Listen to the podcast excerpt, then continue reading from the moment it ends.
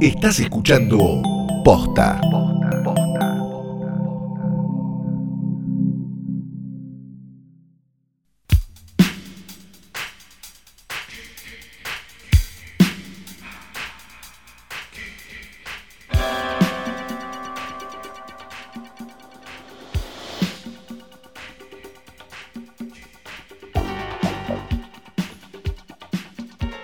Buenas noches, buenas tardes, buenos días o lo que sea que coincida con esto, que es un nuevo episodio de Hoy tras Noche Diario. Esperamos que sea temprano, porque salen temprano y si nosotros nos gastamos para que salgan bien temprano, vos lo tenés que escuchar más o menos temprano. Mi nombre es Fiorella Sargenti. El mío es Santiago Calori, o eso creo, total, es lo mismo.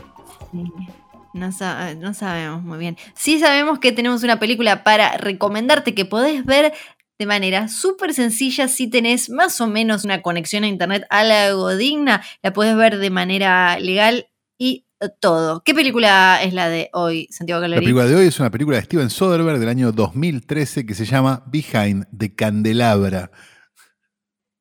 También conocida como Detrás El del... No, no la tradujeron acá, ¿no? El Detrás- candelabro, A mí no sé cómo pusieron acá. Uno de los mejores títulos que he escuchado en mi vida, Behind the Candelabra, para una película que habla de esto, ¿no? Dos puntos, mi vida con Liberace. Es el, Exactamente. el título. Total, va, eh, así se llaman las memorias de em, este buen hombre, ¿no? Eh, que, que protagoniza la, la película y este buen hombre que tuvo la relación con este señor tan particular. Yo admito que antes de ver esta película de Soderbergh, que acá ya hablamos eh, varias veces de Steven Soderbergh en Hoy tras Noche, Bien, No, mal, no, no. en el medio. Sí, eso. Así como él tiene una carrera variopinta, nuestra opinión también eh, varía, no es que nos casamos con él. A mí sí me gusta que él eh, tenga esas cosas. De golpe una garcha que decís como, ¿qué es esto? Ojalá se me caigan los ojos, se borren, se reseten y me den unos nuevos. Y de golpe tiene cosas como que, que están buenísimas. Y algún, alguna que otra que ha hecho historia en el cine. Esta quizás no hizo historia, pero está súper bien, ¿o no? Sí, teniendo en cuenta, digamos, la, la temática de esta película, se podría decir que es una más demostración más de que Steven Soderbergh es un director versátil, ¿no? Claro, sí. Sí. El punto es el siguiente. No sé cuánta gente conocerá a Liberace. Tendrá idea de quién era. Pues yo te iba a decir, admito que yo solo sabía, lo tenía como, como figura. No entendía bien que tocaba el piano, pensaba que era solo como un señor medio tipo ante Garmaz. No, no, no, era un pianista. Claro. Y eh, nada, fabuloso, ¿no? O sea, una vida maravillosamente mágica, digámoslo así. Eh, muchos colores, mucho brillo, mucho candelabro. Y la Sí. película es maravillosa porque cuenta la relación de él con un, con un amante, un novio que tuvo durante unos años y de cómo él quería que el novio se pareciera a él, ¿no? Digamos, es, es, es una película sobre la locura, digamos, y sobre, sobre alguien totalmente enloquecido de poder de alguna manera que, que quiere eh, transformar a su pareja este, en, en él mismo Él- operándose, digamos, y logrando a través de Sí. esa pareja quizás la juventud, ¿no? Sí, es como una especie de retrato de Dorian Gray todo mal, pero con personas que se cogen.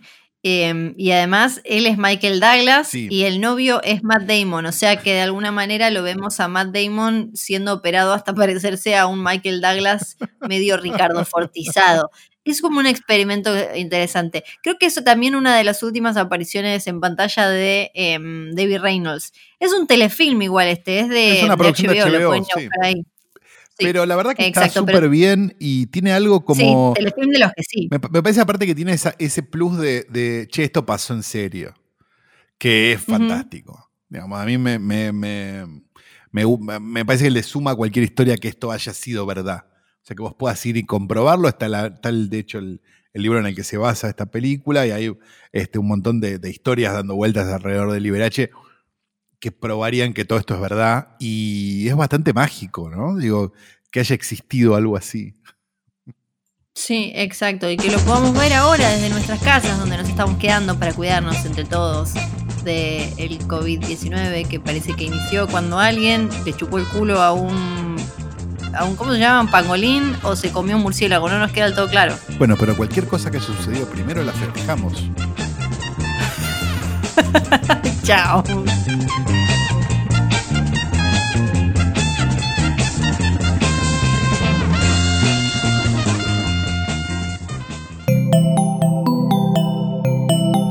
Estás escuchando Posta.